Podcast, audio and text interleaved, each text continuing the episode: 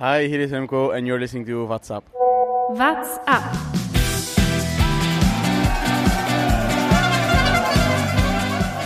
Bong, bong, bong, bong, bong. Der holt dir hier nur noch, komm. Alle turkmenischen Hörer. In diesem Podcast ist jeder dritte Radfahrer gut.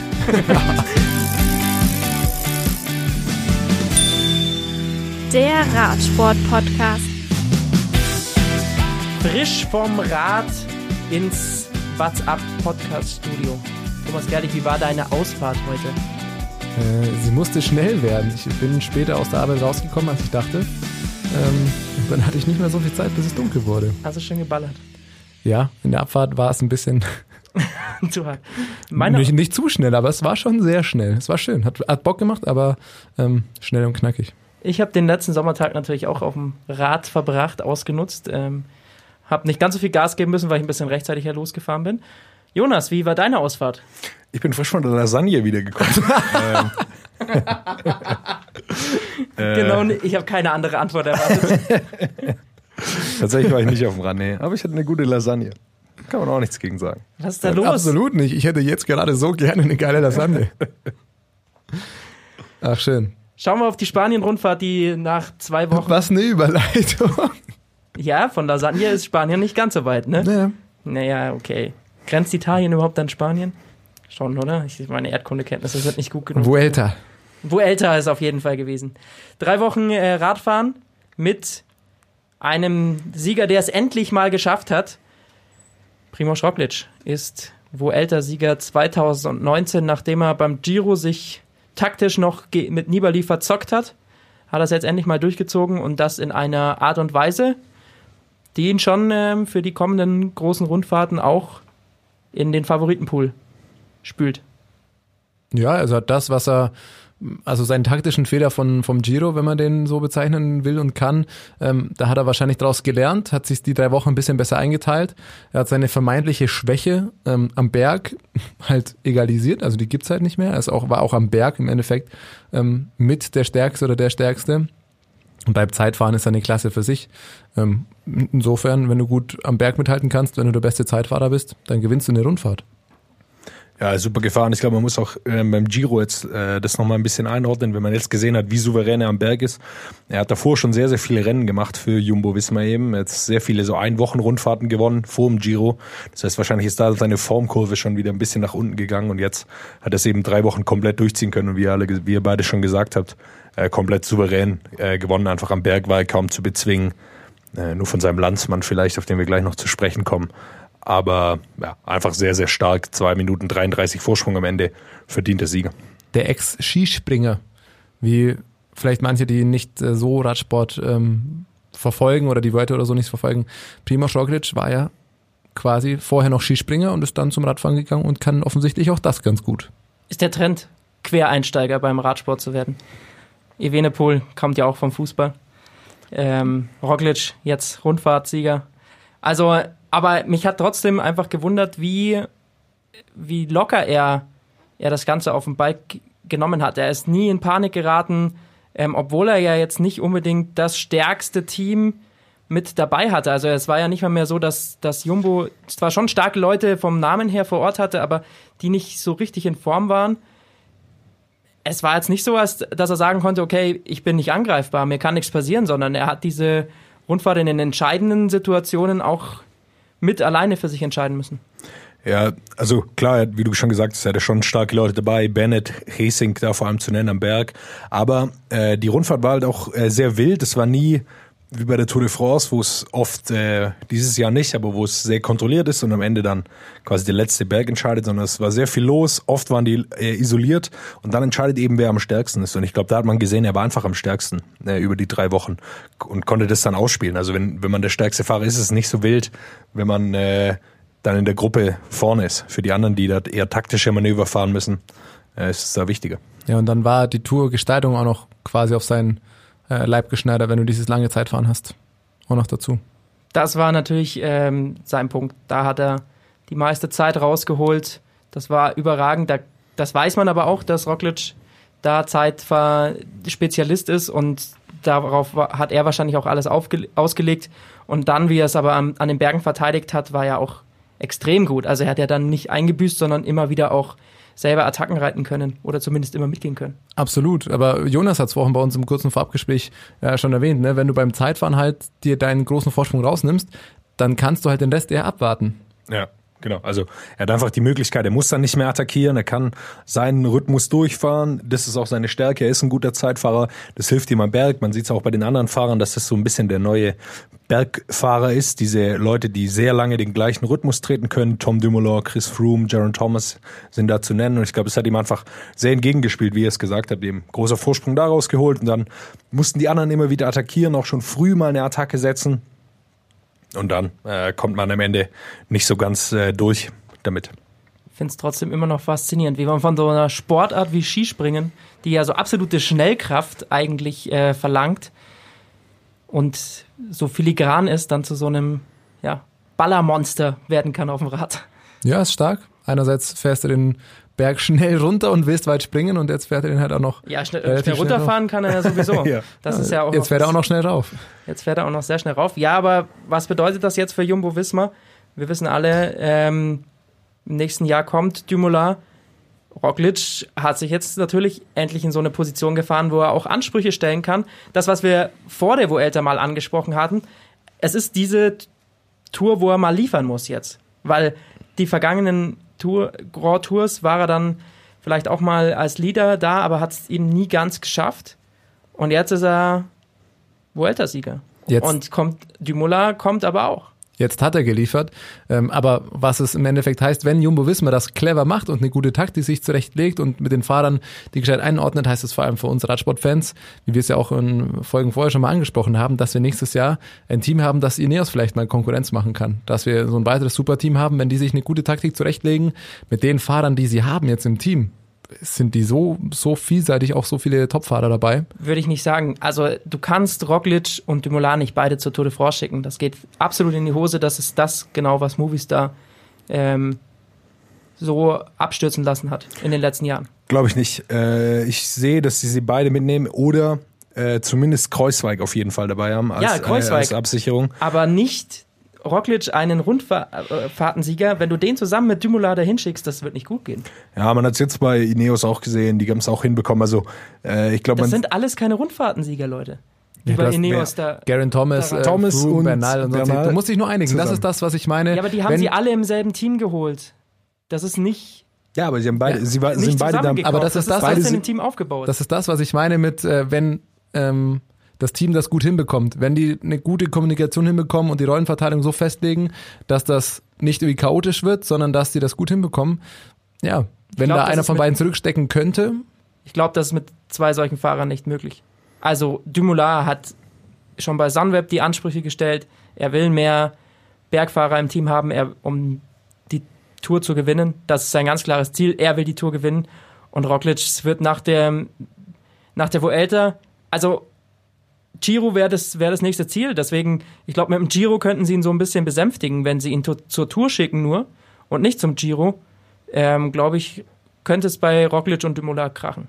Ja, er wird auf jeden Fall, also Roglic wird auf jeden Fall eine Rundfahrt jetzt mit dem Sieg im, im Rücken, bekommt auf, jede, auf jeden Fall eine Rundfahrt als Kapitän, wo er sich und voll Es muss drauf, eine höhere sein als die Vuelta, also ja, Giro. Auch selbst wenn es die Vuelta wieder ist für ihn, denke ich, äh, ist es damit d'accord. Er, er braucht halt diese Rolle, dass er eine Grand Tour gewinnen kann äh, oder ihm das Team die Möglichkeit gibt. Äh, für Kreuzweig ist es jetzt ein bisschen bitter gelaufen die ganze Saison. Er war gu auch gut drauf eigentlich. Äh, ja, Dritter, aber auf dem Tourpodium zu stehen, ist jetzt nicht so bitter. Ja, aber jetzt, jetzt kommt Tom Dümmler und eben Roglic gewinnt die Huelta. Das heißt, er ist so ein bisschen jetzt der dritte Mann. Äh, das heißt, ich glaube, für Roglic findet der Mann da auf jeden Fall einen Platz, aber für Kreuzweig wird es nochmal schwerer, äh, da, da seinen Platz zu finden, glaube ich es ist auf jeden Fall äh, eine spannende Situation, in der sich Jumbo wahrscheinlich früh jetzt im Herbst, Winter annehmen muss, weil da werden die Weichen gestellt fürs kommende Jahr und wie es bei Movistar geendet hat, haben wir gesehen und ähm, die Gefahr sehe ich tatsächlich bei Jumbo auch ein bisschen. Möglich ist es, die scheinen aber bisher immer die bessere Taktik äh, das zu ist, haben. das Also ist natürlich richtig. Es ist auch fies, äh, Jumbo mit Movistar zu vergleichen. man muss auch sagen, 2018 waren ja auch Roglic und Kreuzweig äh, zusammen bei der Tour und da hat es nicht, ist nicht in einem Desaster geendet. Aber da war Roglic auch noch nicht der Roglic, den wir heute haben. Aber genauso erfolgreich. Oder war halt genauso erfolgreich, aber er hat auch eine super Platzierung gefahren und da haben sie es hinbekommen. Ich bin da noch relativ zuversichtlich. Würde ich mal abwarten, ob es wirklich äh, äh, so schlecht läuft. Würde ich nicht schwarz sehen für Jumbo Visma. Auf jeden Fall natürlich auch ein guter Zeitfahrer, der in einem Teamzeitfahren oder sowas für Dumoulin das Tempo machen könnte. Also, dass er weiterhelfen würde weil in so einem Team ist klar. Es ist nur Die zwei besten Zeitfahrer wahrscheinlich. Der Welt. Auf, in einem Teamzeit fahren. Wird spektakulär. und dazu noch Toni Martin. Ja, Tony Martin. Vielleicht kriegen sie noch Rowan Dennis dazu. Ne? Oh. Dann können sie einen Einfach Zug nur, bilden. einfach nur Zeitfahren. Ja, Toni Martin, wo wir es gerade angesprochen haben, wenn wir nochmal zur Vuelta kommen, bitter für ihn. Die nächste Rundfahrt, die er nicht zu Ende fahren kann. Ja, gestürzt äh, mit Roglic zusammen. Ähm, musste, er musste aufgeben, Roglic zum Glück nicht so viel passiert. Toni Martin sah übel aus, aber jetzt kam schon die Nachricht, er fährt die WM mit. Ähm, also waren offensichtlich nur oberflächliche Verletzungen, konnte da nicht weiterfahren. War auch dann nicht mehr so wichtig jetzt äh, am Schluss, aber äh, für ihn natürlich bitter. Er wäre natürlich gern auf, auf dem Foto dabei gewesen. Er hat äh, seinem Kapitän geholfen, das Ding zu gewinnen. Äh, hat nicht geklappt. Aber ich glaube, er kann trotzdem wieder, hat wieder eine super Arbeit geleistet für Jumbo Visma. Wenn wir schon bei dem Sturz sind, dann können wir zu unserer neuen Kategorie kommen, die wir letzte Woche eingeführt haben, die jetzt äh, wöchentlich wahrscheinlich Teil dieser Sendung sein wird. Ähm, einen kleinen Rant auf Movistar. Wir haben es leider immer noch nicht geschafft. Mensch, Movistar. Ja, wir haben es noch nicht geschafft, einen Opener zu produzieren. Aber ähm, Jetzt kommst du wieder mit dem Radiofachjargon. ja, Ein Opener. Kann man, das- vielleicht, wahrscheinlich versteht man das auch so. Halt Wir brauchen unsere, unsere So weibliche. Stimme. Äh, Froni muss nochmal kommen und uns nochmal einsprechen. Mensch, Movistar. Das äh, werden wir auf jeden Fall in den nächsten Wochen Dann noch angehen. eine lustige Musik untermalen. Denn Movistar dazu. wird noch öfters Thema sein, aber Ja, nach dieser Vuelta ähm, war es diese eine Szene, die jetzt nochmal in der vergangenen Woche für viel Aufruhr im Radsport gesorgt hat, viel Hass, auch in den sozialen Netzwerken. Äh, Movistar ist erst nämlich richtig losgefahren, als ähm, Roglic da gestürzt war und ähm, haben dann versucht, vorne das Tempo zu machen und diese Situation auszunutzen. Ich bin so ein bisschen zwiegespalten, muss ich per tatsächlich persönlich sagen. Klar, immer blöd, wenn ein Fahrer, so wie in diesem Fall, nicht selbst zu Sturz kommt, sondern halt irgendwie dann in so einen Sturz verwickelt ist, wenn es dann auch noch der Gesamtführende ist. Dann ist es vielleicht schon angebracht zu warten. Trotzdem, irgendwie finde ich, es wird immer unterschiedlich gehandhabt. Also wir hatten bei der Tour, hatten wir auch was, wo äh, Garen Thomas gestürzt war. Der ist über eine Flasche gefahren, dafür konnte er auch nicht viel. Aber da war es halt schon kurz vor Ende der Etappe, aber da war es okay, dass die vorne weitergefahren sind. Also wann ist es jetzt moralisch in Ordnung, Gas zu geben und wann nicht? Ja, ist schwer. Äh, ich glaube generell das Führungstrikot spielt immer noch mal eine Rolle. Also wenn man im Führungstrikot ist, dann äh, glaube ich hat es noch mal eine höhere Bedeutung, wenn man in so einen Sturz verwickelt ist. Movistar hat danach auch noch mal gesagt, ja, äh, sie wollten eh an der Windkante fahren. Also das war eine Etappe mit äh, sehr viel Wind und es gab eh schon einige äh, es ist einige, einige Male auseinandergebrochen, aber sie haben da eben so draufgetreten und äh, da muss ich schon sagen, okay, äh, da hätten sie vielleicht kurz warten können, bis er wieder reinfährt und dann hätten sie es auch machen können. Also es war jetzt nicht, dass sie äh, da irgendwie die Not gehabt hätten, jetzt da fünf Kilometer voll durchzuziehen, sondern sie hätten einfach kurz warten können, bis er ins Feld rollt und dann hätten sie wieder ihre Attacke starten können. Ja, auf der anderen Seite, wie oft lässt du dir deine Taktik, die du für eine Etappe zurechtlegst, irgendwie richtig, von ja. solchen Ereignissen ähm, nochmal beeinflussen? Also ich verstehe den Ansatz ja absolut und ich verstehe auch tatsächlich, dass man sich aufregt, aber ähm, auf der anderen Seite, du legst ja für eine Etappe an bestimmten Punkten irgendwie auch einen Plan zurecht und dann stürzt dann einer und dann wirfst du als Team das ist noch Movistar gewesen, bei der Ta Taktik ist eh fraglich, aber ähm, jetzt mal ernst, also wie weit lässt du das beeinflussen? Dann stürzt fünf Kilometer später stürzt er vielleicht nochmal. Ähm, da ist halt wirklich die Frage, wie ja, ziehst du dann deine Taktik einfach durch. Und ich muss tatsächlich sagen, klar, es gibt auch dieses Ding, das Führungstrikot hat nochmal eine gehobenere Stellung, aber das finde ich ganz persönlich, ähm, kann man jetzt blöd finden oder nicht, sollte es eigentlich nicht, weil ob der zweite, der dritte oder der vierte im Gesamtklassement stürzt oder ob es jetzt der erste ist, das finde ich sollte keinen Unterschied machen. Das also ist eben genau das Ding.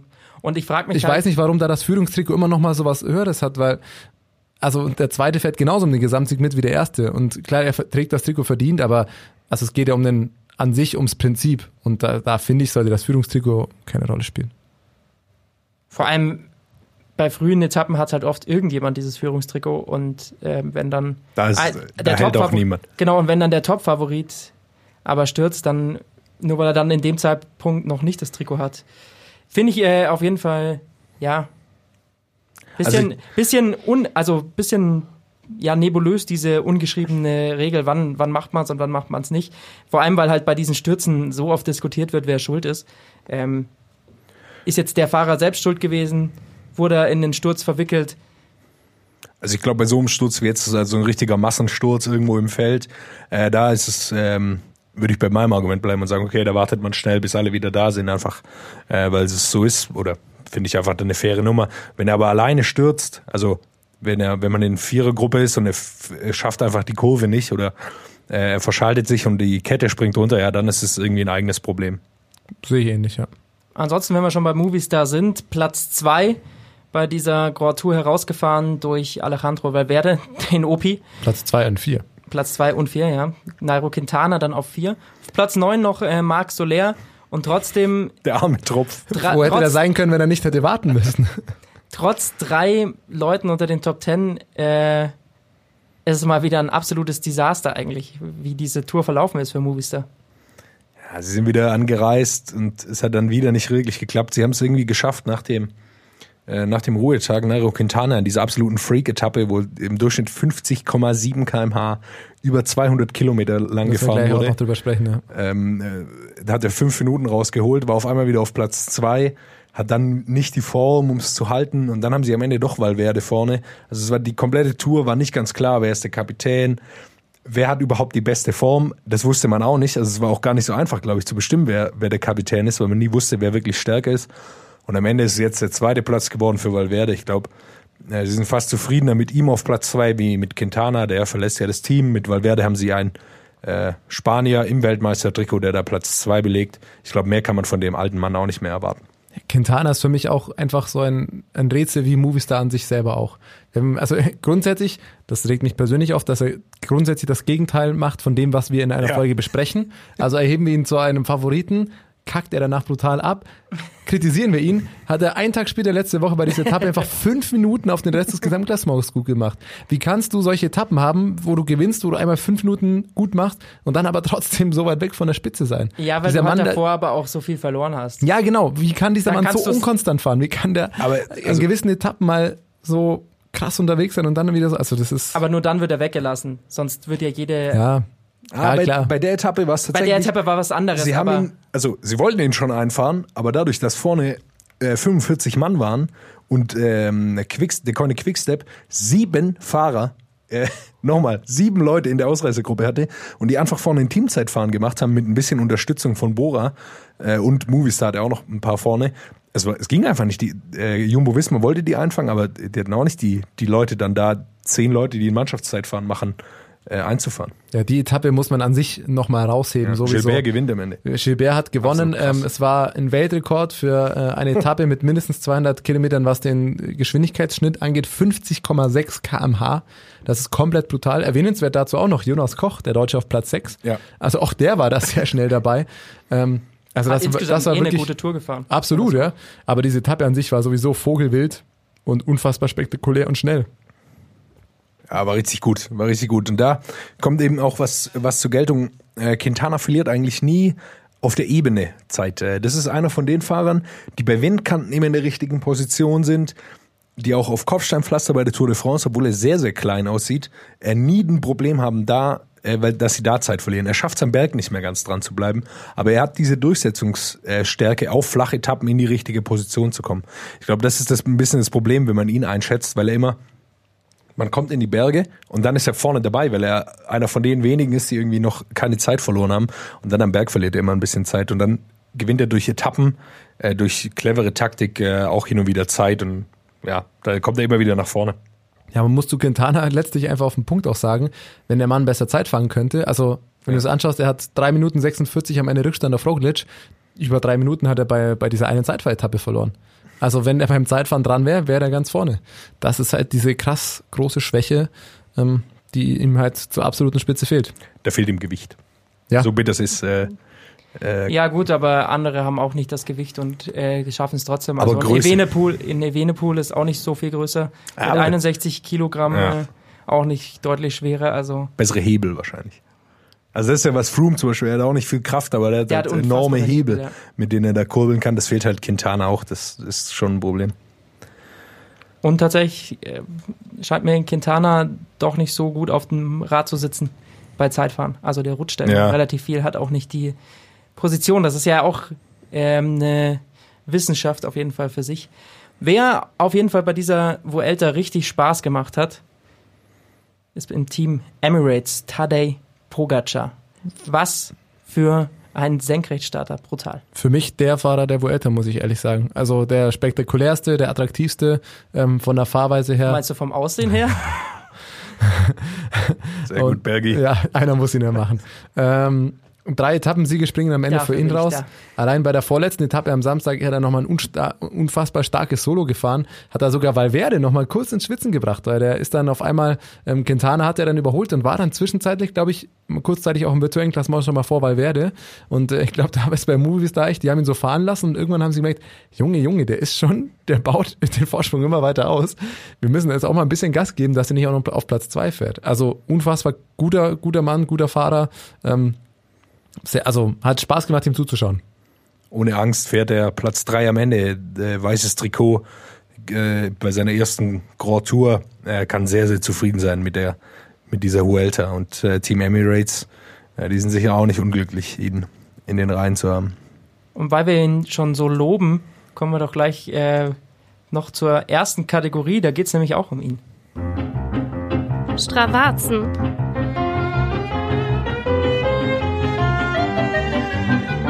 Thomas hat mal wieder ein paar Werte rausgesucht. Tadej Pogacar, es geht um die Etappe 20. So ist es. Mit 1,32 Vorsprung hat er sie vor Valverde gewonnen. Und das sind die Zahlen dazu. Das waren genau die, die wir gerade angesprochen haben. Und bevor wir zu den absoluten Zahlen kommen, ähm, muss man das für die Leute, die unter euch die Strava haben, kennt ihr das, wenn man eine Aktivität hochlädt und dann kommen alle Segmente von Start bis Ende nacheinander aufgelistet. So war es auch bei dieser Etappe, ähm, die Etappe 188 Kilometer lang.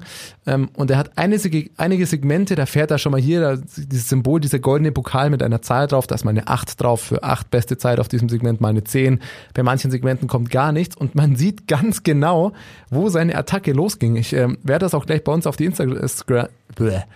die Insta-Story ähm, hochladen, ein Video, weil auf einmal kommt da diese Krone, das Symbol für den Komm, den King of the Mountain, den besten aller Zeiten in diesem Segment und dann hören die Kronen nicht mehr auf. Du hast davor gar nichts, dann kommt Bong, Bong, Bong, Bong, Bong, Bong, Bong. Wer holt dir hier nur noch Koms? Ich müsste jetzt gerade mal nachzählen. Ich überschlag's einfach mal auf den letzten 20 Segmenten holt er hier 17 Koms, ähm, überall der Beste gewesen und du erkennst genau, wo hat er seine Attacke gestartet und wo war er da der Schnellste und das sind wirklich das sind Segmente hier. Ähm, der vorletzte Anstieg auch nochmal 14 ähm, Kilometer mit äh, durchschnittlich 6% äh, Steigung im Stück.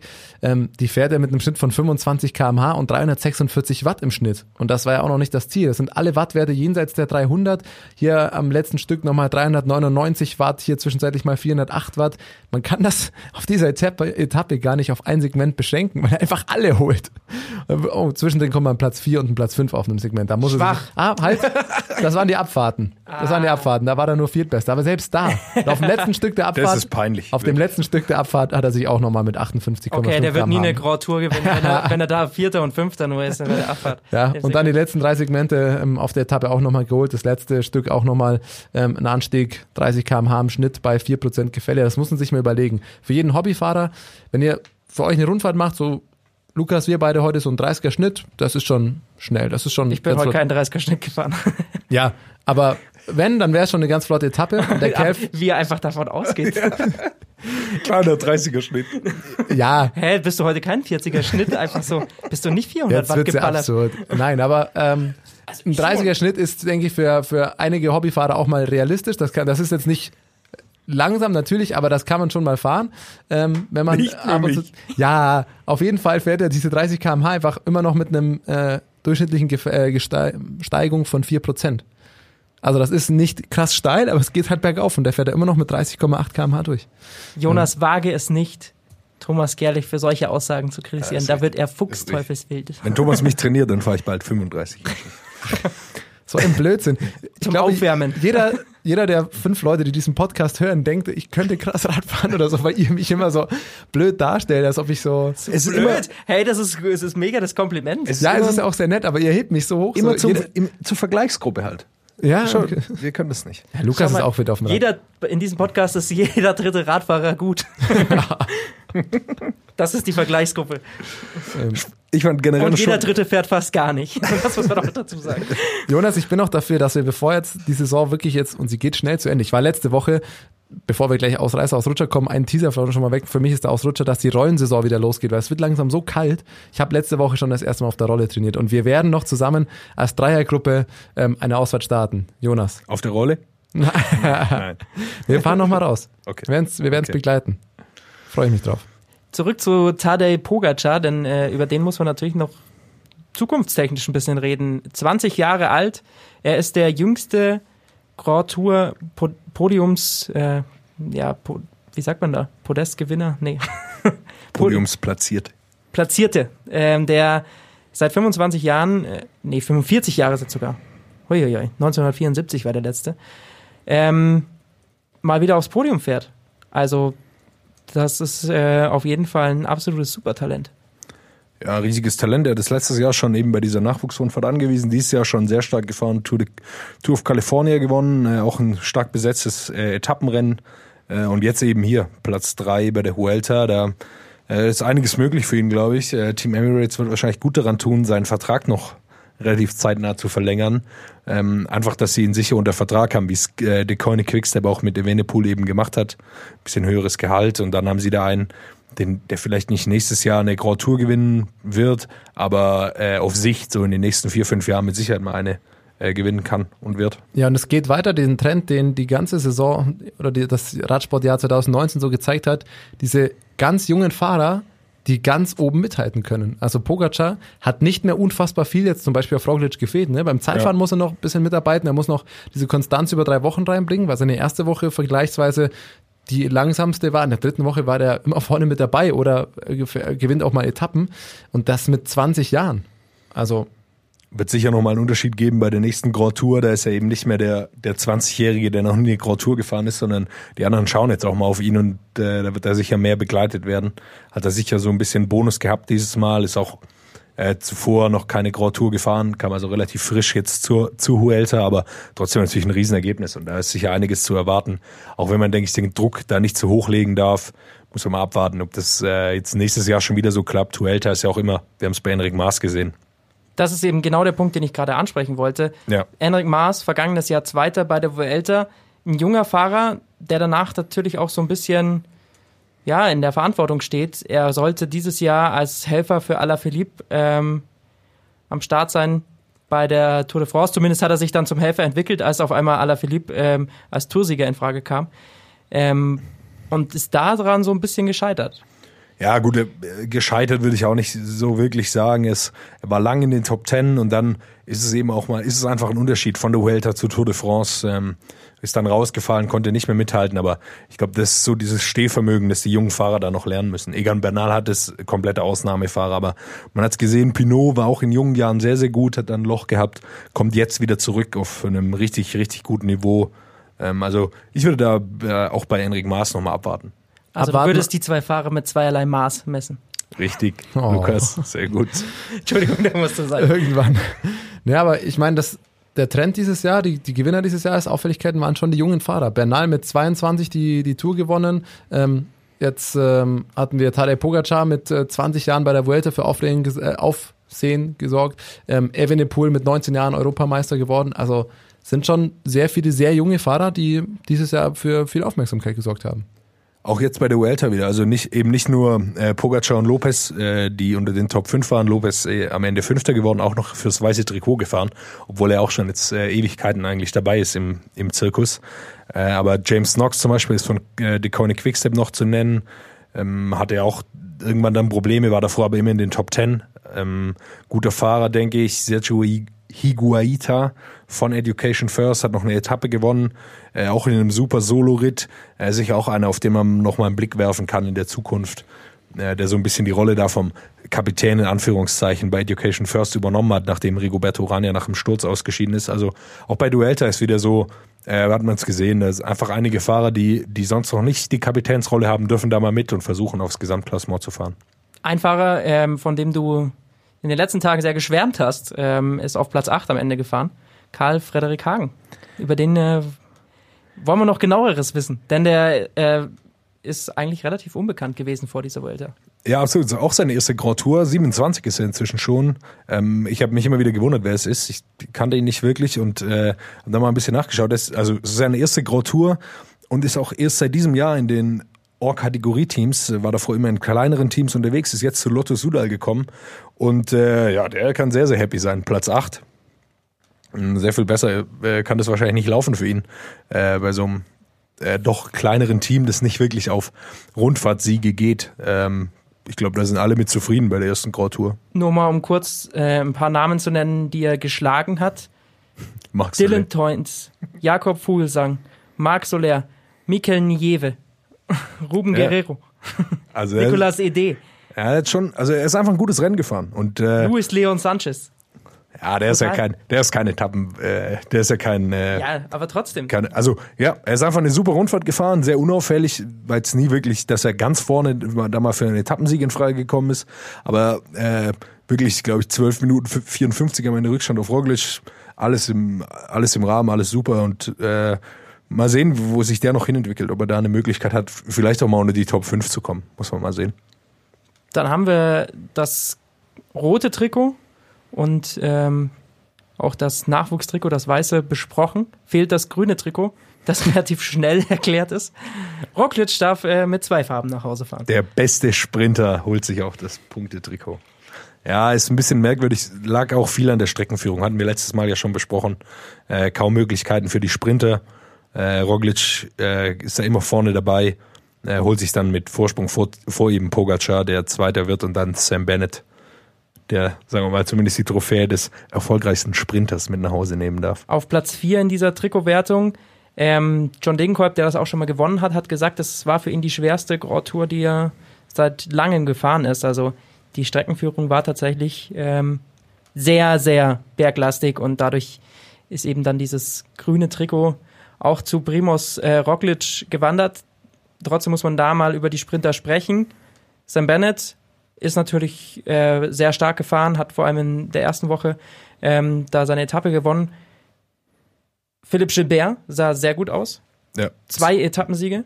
eben diese äh, Etappe äh, 17 äh, mit über 50 km/h im Schnitt. Äh, da sieht man einfach, was er für ein, was er für ein äh, Stehvermögen hat, wie gut er ist. Er kennt es von den Klassikern, über 200 Kilometer hart zu fahren und dann hat er einfach den Punch am Ende, äh, da nochmal was zuzulegen. Beeindruckend von ihm. Und dann haben wir natürlich noch Jakobsen. Ähm, hat dann auch die prestigeträchtige Etappe nach Madrid gewonnen am äh, letzten Sonntag. Und Auch von De Koenig Quickstep wieder mal Richese. natürlich, Der aber Jakobsen auch wieder mit zwei Etappensiegen. Super Fahrer. Sie, Äh, sie fragen sich ja alle so, ja, wie wird das nächstes Jahr ohne Viviani werden? Ich glaube, mit den Anfahrern kannst du da hinstehen, wenn du willst. Also nicht, wen du willst, du brauchst natürlich das Talent, aber ich sag, dafür reicht das Talent von Fabio Jakobsen aus, um auch eine erfolgreiche Sprintsaison hinlegen zu können. Ob er jetzt Tour de France-Etappen gewinnen kann, weiß ich ehrlich gesagt nicht. Aber ähm, er sah zumindest sehr gut aus, wenn Richese ihn reinfährt. Ja, und äh, ich habe es ja auch noch aufgeschrieben, äh, Koenig, die finden immer wieder Leute, die gewinnen können. Äh, Remy Cavagna hat auch noch eine Etappe gewonnen in einem ebenfalls beeindruckenden Solo-Ritt. Äh, war davor schon mal äh, Zweiter beim Zeitfahren eben und Platz drei auf dieser Hammer-Etappe 17. Also äh, die finden immer wieder einen, der einfach ein Rennen gewinnen kann. Die, die schicken die Leute hin, irgendeiner ist dann in der Form, dass er immer, dass er äh, eben einen Sieg holen kann. Das, äh, deshalb wage ich da keine Prognose für Koenig nächstes Jahr. Da wird sicher irgendeiner äh, wieder da sein und auf einmal äh, zwei, zwei Sprintetappen bei irgendeiner Grand Tour gewinnen. Dann zur Vollständigkeitshalber ähm, noch Sieger des Bergtrikots, das dann am Ende doch nicht mehr ganz so spannend war, wie es äh, zwischenzeitlich aussah. Da haben noch ein paar mehr drum gekämpft. Oder sagen wir so, es war ein Duell zwischen Ankel Madrazo Ruiz und Geoff Geoffrey Boujard. Boujard. Boujard. Mein Französisch mal wieder ausgezeichnet. Auf jeden Fall hat, er, hat es der Franzose gewonnen. Deutlich dann am Ende mit 32 Punkten. ähm, sah dann einfach besser aus als Ruiz und letztendlich hat sich kein anderer mehr drum gekümmert, dieses Bergtrikot zu holen. Also das blau-weiß gepunktete Trikot geht nach Frankreich, ähnlich wie wir das bei der Tour de France schon hatten. Auch da natürlich ein französischer äh, Bergtrikotsieger. Das war's mit den drei Grand Tours 2019. Ja, Wahnsinn. Ist schon wieder vorbei, die Radsportsaison. Sehr traurig tatsächlich. Ja, kommt ja noch die WM. Die WM, die kommt auf jeden Fall noch. Ähm, dazu jetzt schon mal als Teaser werden wir nächste Woche dann nochmal eine Spezialfolge rausbringen, ähm, die sich mit dieser Weltmeisterschaft beschäftigt. Eine Kategorie haben wir noch auf jeden Fall auf der auf dem Zettel stehen. Ähm, das sind die Ausreißer und Ausrutscher. Ausreißer und Ausrutscher. Mein Ausreißer des Tages ist ein Heiratsantrag, den wir gesehen haben bei der Vuelta. Oh, jetzt bin ich gespannt. Und zwar Radprofi Eskera macht Heiratsantrag. Das sind die Überschriften, die im vergangenen Woche durch die durch das äh, sozial durch die sozialen Netzwerke gegeistert sind. Ähm, Thomas, du bist ne- Das ist ein Ausreißer für dich. Ich, ich, war- ich warte die nicht ganze Zeit auf deine Erklärung. Nee, erklär doch mal, was, also, Na, im Endeffekt, äh, während dem Rennen ähm, ist er hingefahren ans Teamauto, da saß seine Frau, also jetzt bald Frau, seine Freundin drin. Ähm, dann holt er dann äh, einen Ring und äh, ja, übergibt ihn der. ey, das ist für mich ein absoluter Ausrutscher. Also da würde ich mal ganz vehement widersprechen. Der, also, Heiratsanträge im Fernsehen, das finde ich ist ja eh immer so eine Sache. Natürlich ist das medial super und das geht viral und alles Mögliche. Ähm, aber da den Heiratsantrag, als ich das Video gedacht, ich, hab da, ich fand das so peinlich. Mir tat die Frau auch so leid. Die träumt wahrscheinlich ihr ganzes Leben lang von einem wunderschönen Heiratsantrag bei Sonnenuntergang am Meer. Und was passiert da? Sie sah muss- sehr glücklich aus. Ja, aber überleg dir das mal. Die sitzt da wahrscheinlich vier Stunden mindestens in diesem Teamauto drin, bekommt irgendwelche Funksprüche, sieht nichts, denkt sich, Mensch, Ende August, Anfang September könnte ich auch im Urlaub sein. Was mache ich hier? Sitz im Auto. Dann kommt der Mann angefahren. Klar liebt sie ihn und so weiter, aber vollkommen verschwitzt, kramt da hinten aus der Trikottasche den Ring raus, streckt's mal so kurz ins Fenster rein, wo alle reingucken. Sie muss natürlich Ja sagen. Heiratsanträge im Fernsehen haben auch immer noch, du kannst ja nicht Nein sagen, so wirklich. Ähm, Die dann gibt halt sie ihm den einfach Kuss, sicher. er stinkt wahrscheinlich ohne Ende. Ähm, das, das passt ja unter Männern oder unter Sportlern, wenn man Rad fährt, ähm, passt das ja. Aber also diesen Heirat, das ist ein ganz klarer Ausrutscher für mich. Da gibt's einen kurzen Kuss und der ist weg. Dann fährt er wieder. Ich glaube, und einmal kurz den Hals, die Hand an den kompletten nassen Rücken geklatscht und schön. ich glaube für das Team äh, Burgos, äh, so heißt es nämlich das Team, bei dem Jesus äh, Esquera fährt, für die war es auf jeden Fall ein Ausreißer. Boah, da bin ich gespannt. Ich glaube, da mache ich eine, ich als Social Media Guru von uns mache ich eine äh, Instagram-Umfrage, ob das Ausreißer oder Ausrutscher ist. Mach das mal, Thomas. Auf jeden Fall glaube ich tatsächlich, dass das Team äh, darüber äh, nicht so unglücklich war. Ich meine, die waren fett im Fernsehen. Ja, eben, das meine ich ja. Dafür war es gut. Mediale Ausschlachtung, super. Auf jeden Fall, ähm, ja, sie haben nicht das äh, Bergtrikot gewonnen am Ende. Da waren sie nur Zweiter.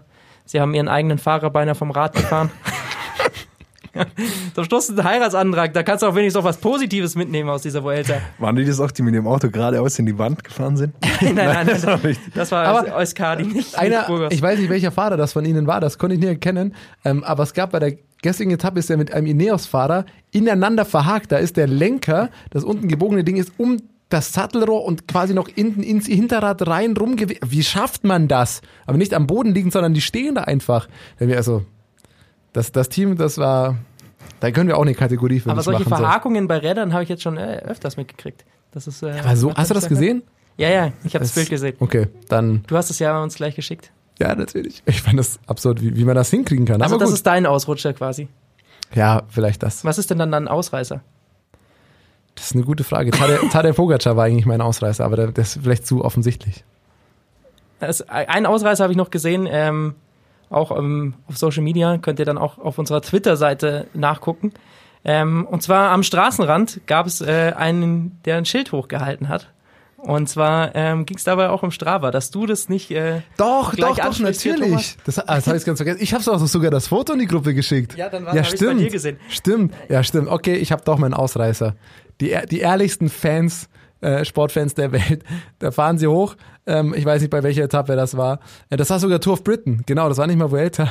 Und ein ganz großes Banner, so menschengroß, wo einfach nur draufsteht, Slow down, you're stealing my Strava comms. okay. das hättest du sein können, oder? Ja, nat ja nat ich hätte nur niemals einen Komm da geholt bei so einem Berg, aber ähm, das ist wenigstens authentisch. Hey, fahrt nicht so schnell, ich habe hier meinen Komm und nur weil ihr jetzt hier einmal lang fahrt und jetzt die ganzen Profis da durchfahren, wirbeln die das gesamte Hobby-Strava-Klassement durcheinander. Ich glaube, das äh, feiern aber auch die, die Fahrer selbst. Ja, natürlich. Alle feiern irgendwie doch Strava. Ich glaube, das war, war ganz nett. Ansonsten fand ich ehrlich gesagt, ähm, so als Fazit dieser Vuelta war es nicht ganz so wie bei der Tour de France. Natürlich, da steht das auch alles in, ähm, mehr im Fokus. Aber so diese Nähe zu den Fahrern, weiß ich nicht, habe ich nicht so ganz mitbekommen bei, bei dieser Vuelta. Also ein Roglic ist natürlich da auch der verschlossenste Gewinner, den es ungefähr gibt. Cycling Magazine hatte natürlich immer mit ähm, John Degenkolb das tägliche Tagebuch auf Twitter. Das äh, äh, war auf jeden Fall interessant. Aber ansonsten ähm, so diese lustigen Gags, die man von Fahrern auf äh, sonst gesehen hat, hat man nicht so ganz mitbekommen, oder? Ja, Degenkolb hat hin wieder, ist auch im Wheelie nochmal gefahren, wenn sie auch zugelassen gesehen, hat am Berg. Aber generell ist bei der Vuelta einfach weniger los. Äh, Inzwischen ist die Streckenführung besser geworden. Früher sind sie hauptsächlich auf äh, so Autobahnen rumgegurkt. Äh, Das haben sie inzwischen verändert, sodass sie ein bisschen mehr über die, übers Land fahren, wo dann auch mehr Zuschauer sind. Aber es ist einfach nicht so viel los wie bei der Tour de France. Und das merkt man, merkt man einfach natürlich. Es ist ein anderes Feeling. Deswegen äh, freue ich mich auf jeden Fall jetzt schon wieder auf die nächsten Grand Tours dann auf den Giro, auf die Tour de France. Da kriegt man dann immer noch mal einen Ticken mehr mit, äh, muss man ganz klar sagen. Aber ähm, es war ja nicht nur Vuelta, wir müssen über noch ein paar andere Radrennen sprechen. Tour of Britain, wir haben sie gerade schon angesprochen, war nicht nur wegen diesem Schild ähm, auf jeden Fall viel zu sehen, sondern vor allem wegen dem Sieger, Mathieu van der Poel. Er hat ja auch noch fast jede Etappe dazu gewonnen. Das aber in was für einer Sprint dann Manier. teilweise auch noch mit drei Sekunden Vorsprung und irgendwas. Also, Das Beste, was ich gehört habe, sag der kommende Weltmeister. Schon mal, bevor wir nächste Woche über die WM reden. Das, das Beste, was ich von ihm gehört hatte, war vor einem Etappensieg, wo es bergauf ging. Äh, hat er gesagt, ja, die ersten 200 Meter von dem Anstieg, da war es nicht so steil, da konnte ich mich ausruhen und dann konnte ich einen Antritt machen. Was? was ist hier los? Also äh, der Mann ist irre. Er, Aber er macht immer im Interview solche. Ja. Meint er das ernst? Will Ja. er, ist er, ist er da so, so arrogant oder Entweder ist er so, sehr- entweder- oder meint er das wirklich ernst? entweder ist er sehr lustig oder sehr unbedarft. Ich weiß es nicht. Ich hoffe mal, er meint das so scherzhaft. Ich hoffe es.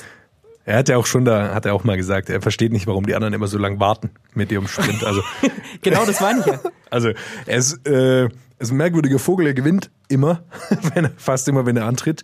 Äh, hat eine unglaubliche Sprintstärke, vor allem wenn es leicht bergan geht. Also das ist inzwischen, glaube ich, klar, da kann ihm fast niemand mehr was vormachen. Eben bei diesen leicht anstiegenden Sprints. Ähm, das, also das, wie du schon gesagt hast, für die WM. Ist, es, ist die Zielgeraden bei der WM, das habe ich tatsächlich noch nicht äh, herausgefunden, ist die ansteigend? Also es gibt viele Hügel davor, das Ja. liegt ihm auf jeden Fall, weil da einige der Topsprinter natürlich dann abgehangen Das machen wir nächste. Woche bei uns im Aber das, WM-Special, äh, oder? glaube ich, äh, greifen wir schon zu weit vor. Ja. Um, also um einfach nur darüber hinwegzutäuschen, dass ich es nicht weiß. Und du auch nicht. Letzte Hoffnung, wie als Jonas, weißt du es? Oder? Nein, ich weiß So, auch nicht, wie die die letzte, Information die kommt nächste Woche. Kilometer Müssen, wir, äh, müssen wir auf jeden Fall noch analysieren. Ihr hört es dann, äh, wie gesagt, kommende Woche. Matteo Trentin war noch gut drauf, äh, ist auch sehr gut da mitgefahren. Aber wie gesagt, Van der Poel war wirklich äh, in, in beeindruckender Manier, wie er da unterwegs war bei der Tour auf Briten und das für sich entschieden hat. Nee, ist Pollitt auch auf Platz 5. Ja. Durch ein solides Zeitfahren, gutes Zeitfahren. Das ist Sehr auch noch ein stark. Problem, dass Van der Poel auf einmal auch noch Zeit fahren konnte. Das habe ich, das hätte ich gedacht, kann er nicht. Aber Der Mann kann kriegt, alles. kriegt er auch noch hin, wie Wout van Aert. Die zwei, unfassbar. Und bald noch Evenepoel. Der kommt da auch noch dazu. Also es, äh, Die, es äh, wird Van, immer spannender. Van Aert und Van der Poel sind zum, Glück- hat zum Glück sich nicht Quickstep gleich geschnappt. Sonst hätte man den Laden zusperren können, wenn die zwei auch noch da mitfahren würden. Das ist definitiv richtig. Äh, ansonsten gab es noch äh, am Wochenende zwei sehr interessante Rennen. Zweimal in Kanada, zu später Uhrzeit konnte man sich das hier anschauen. Einmal am äh, den Hast- hast es dir reingezogen? Quebec, selbstverständlich habe ich Ja, stark. Wann war das, wie Uhr? Äh, 21.30 Uhr, 22 Uhr war immer so die Zielankunft. Ähm, beides äh, Rundstreckenrennen, so ähm, ein bisschen was über 10 Kilometer Äh, der Kurs relativ anspruchsvoll, auch als Vorbereitung für die WM wird es gern genutzt. Jetzt äh, GB de Quebec hat Michael Matthews gewonnen, ähm, sehr souverän, sah sehr, sehr gut aus. Alaphilippe war dabei, äh, Sagan auch, Van Avermaet, Sagan Zweiter, Van Avermaet Dritter. Kurz vor Schluss haben die eine Gruppe initiiert. Zusammen dann vorne Van Avermaet, Sagan, Alaphilippe und Ulissi. Äh, von hinten dann wurde wieder rangeführt und dann hat Matthews eben, der sich clever da verhalten hat, äh, in dieser größeren Gruppe war, die wieder nach vorne gefahren ist, konnte dann raussprinten. War einfach stärker ähm, als die anderen dann im, im Punch am Ende des Tages. Lief ganz gut für ihn. Er ist sicher auch einer für die WM, den man da im Blick halten muss. Genauso wie Sagan und, und Van Avermaet natürlich. Und das zweite Rennen? Zweite Rennen äh, in Montreal, also nicht weit weg davon. Äh, ebenfalls Rundkurs, wie gesagt. Da holt sich Greg van Avermaet den Sieg.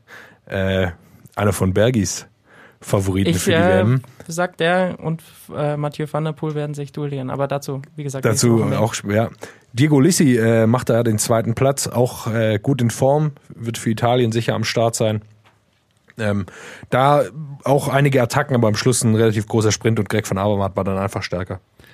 Weil du wirklich jedes dieser Rennen anschaust und äh, ich muss tatsächlich sagen, teilweise gehen solche Rennen einfach komplett an mir vorüber, ohne dass ich, ich muss zu meiner Schande gestehen, wirklich überhaupt wahrnehme, dass die stattgefunden haben. Wo schaust du dir das an? Weil das wird ja nicht irgendwo Free TV, du hast dann Selbstverständlich Eurosport. Wirklich? Aber hallo. Ja, aber das muss man auch zahlen, oder? Nach. Das Hängt davon ab, ob du einen Fernseher hast oder nicht. Ah, okay, okay. Aber Eurosport 1. Übertragen Aber du kannst tatsächlich auch im Internet. Äh, na, wollte ich gerade sagen, hast zu du- viel Werbung du- aber hast du Werbung für die ganzen Hast du deine zufälligen Streams so im, auf, zu- auf irgendwelchen Internetseiten oder schaust du das wirklich äh, Free Legal. TV? Alles legal, was ich anschaue. Es ist ja ein UCI-Rennen. Also ist ein Montreal Ja, und okay. Quebec sind äh, sehr, sehr große Rennen. Äh, ist nicht irgendeine merkwürdige Rundfahrt in, weiß ich nicht wo, In Deutschland. Turkmenistan. Ohne die Turkmenen herabsetzen zu wollen. Oh, oh, oh, oh. oh. Also wir halten fest, äh, Jonas, Alle turkmenischen Hörer.